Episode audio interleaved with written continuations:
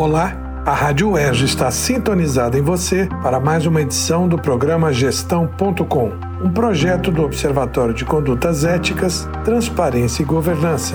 Eu, Manuel Marcondes Neto, da Faculdade de Administração e Finanças da UERJ, trago a cada novo episódio um conceito, um conteúdo sobre o campo da governança. E hoje nós vamos conversar sobre as táticas eh, para obter resiliência. O conceito de resiliência se traduz na capacidade que um organismo, uma organização, tem de superar mudanças, mudanças ambientais, eh, mudanças eh, históricas, mudanças no tempo, nos costumes, capacidade que uma organização tem de superar obstáculos, reinventar-se. E algumas táticas são importantes para este objetivo.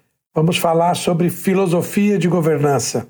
É importante que haja uma uniformidade ao longo do tempo no modo de tratar as questões, tanto no âmbito do setor em que a organização está inserida, quanto no âmbito interno sobretudo com seus colaboradores, acionistas e investidores. Uma outra tática importante é a da conformidade, que é a capacidade que a organização tem de cumprir mandamentos, legislação, regulamentos que são no seu setor e que aos quais ela está subordinada e deve cumpri-los. Isso tem sido muito trazido à baila com a palavra que não ganhou tradução entre nós, compliance, é, que significa aderência ou conformidade daquilo que se faz em relação àquilo que se deveria fazer. Né? Não é ter um manual numa estante, mas agir conforme o que o manual, digamos, prevê.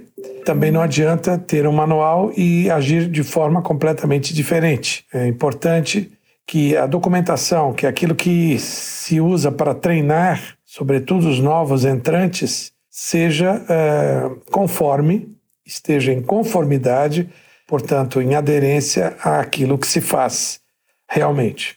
Vamos citar também a capacidade de dar respostas, né? A organização precisa ser ágil, ela precisa estar atenta, é preciso acompanhar, por exemplo, hoje em dia as redes sociais e dar resposta aos reclamos não só da clientela, como também da vizinhança, como também da comunidade, como também da opinião pública. É muito importante a capacidade de resposta é, como uma característica das organizações atualmente.